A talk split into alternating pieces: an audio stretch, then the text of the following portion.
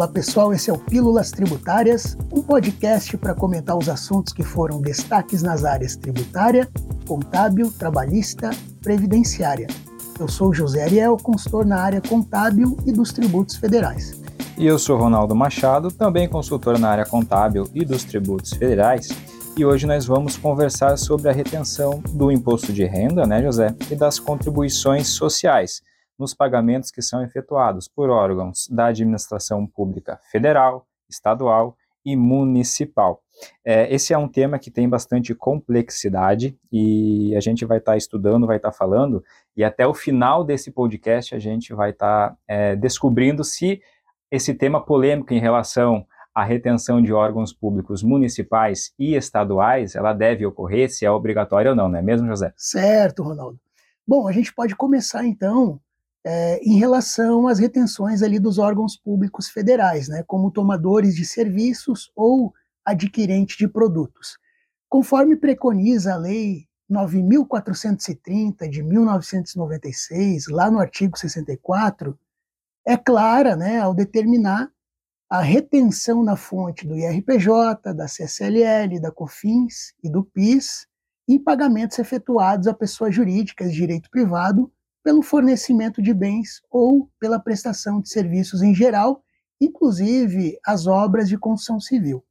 É, nesse contexto, é, impor, é importante né, destacar as exceções né, com fornecedores e prestadores de serviço optantes pelo Simples Nacional, as imunes e isentas, que não estão sujeitos à retenção.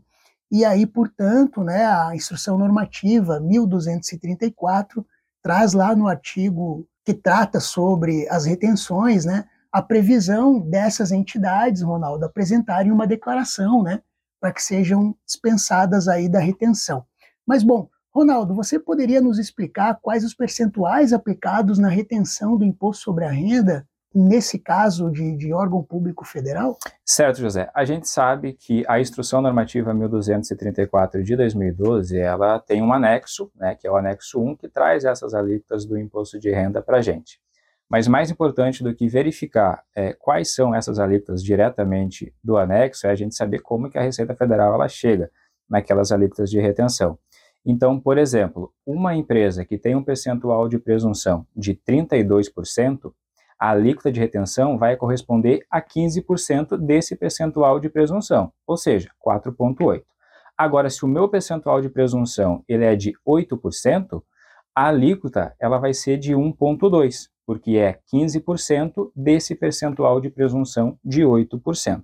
E as alíquotas de retenção das contribuições sociais, José, como que funciona? Quanto a CSLL, COFINS e a contribuição para o PIS-PASEP, em geral, as alíquotas a serem retidas são de 4,65% sobre o montante a ser pago, salvo em algumas exceções, né, das hipóteses de alíquota zero, alguma suspensão, é, algumas hipóteses também previstas lá na Instrução Normativa 1234 de 2012.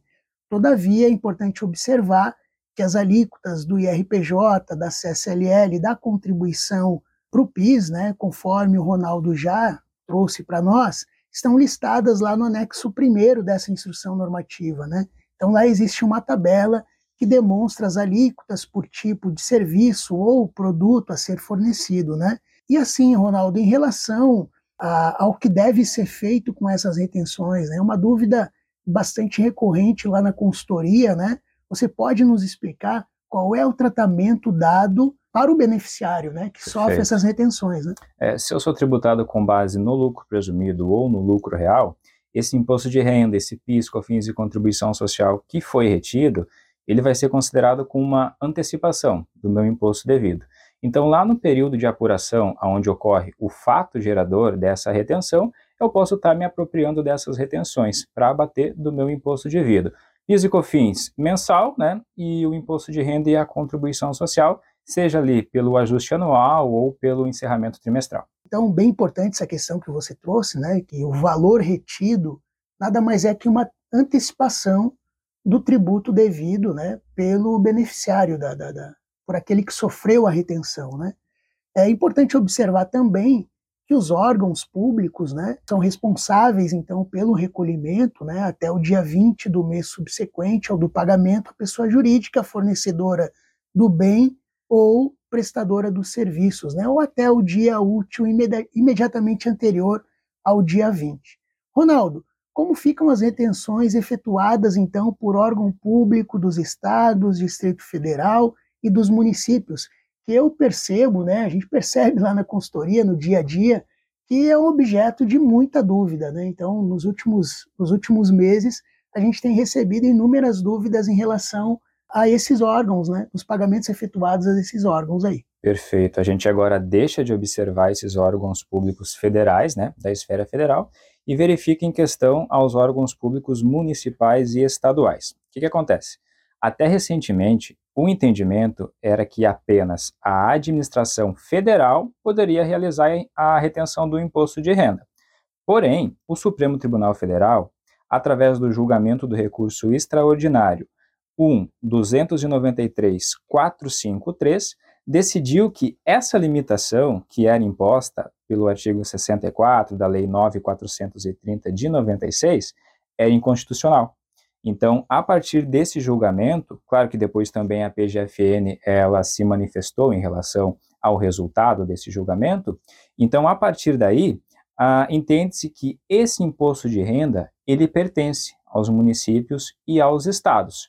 O município e o estado ele não vai recolher uma DARF com esse imposto de renda para a União. Ele simplesmente é, a partir desse momento entende que pertence a ele esse valor. Com isso, né, essas autarquias e fundações é, estaduais e municipais começaram, com base ali na alteração da Instrução Normativa 1234 de 2012, ter algo literal também na Instrução Normativa.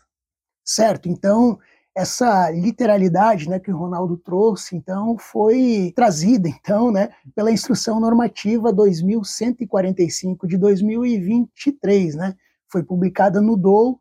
Então, dentre as alterações é, dessa instrução normativa, foi a inclusão do artigo 2A na Instrução Normativa 1234 de 2012, né, que estabeleceu a obrigatoriedade de retenção na fonte do imposto de renda em pagamentos efetuados por, por esses órgãos públicos dos estados, Distrito Federal e dos municípios.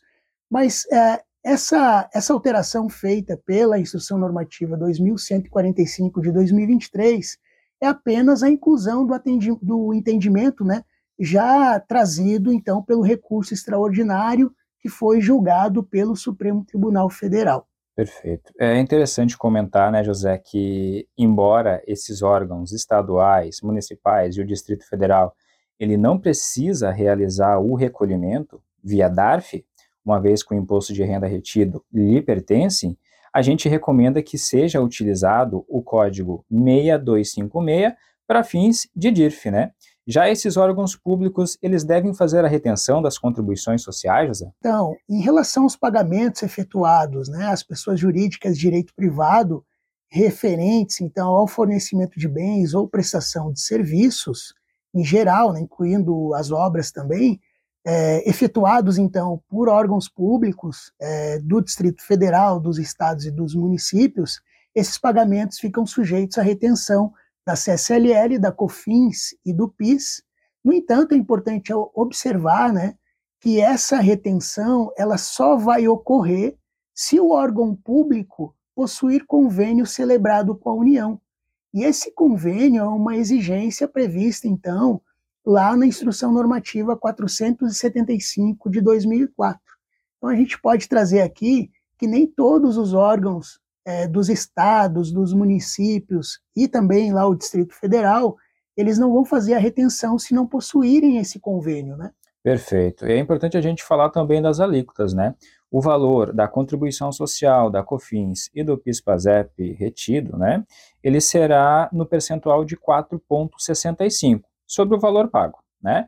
O vencimento é até o último dia útil do segundo decêndio do mês seguinte ao fato gerador e o DARF vai ser emitido com o código 4085, com CNPJ né, do tomador do serviço. Essas contribuições, elas funcionam da mesma forma do imposto de renda, né? O que foi retido na fonte, ele é considerado como antecipação do devido pelo contribuinte que sofreu a retenção, então ele vai poder estar tá abatendo ali é, dessas contribuições no período de apuração. Maravilha, Ronaldo. Importante a gente trazer aqui também é, sobre o preenchimento dos documentos fiscais. Né? Então, lá na Instrução Normativa 1234 de 2012, existe a previsão de que o prestador do serviço ou, fornece, ou fornecedor né, de bens para esses órgãos públicos, ele indique, então, no documento fiscal os valores né, a serem retidos. Exatamente. Né, o, o é. valor do imposto de renda, da CSLL, do PIS e da COFINS. Exatamente. A Instrução Normativa 1234 de 2012, ela traz lá no parágrafo 6 do artigo 2 isso como uma obrigatoriedade, né? Não é algo facultativo. Certo.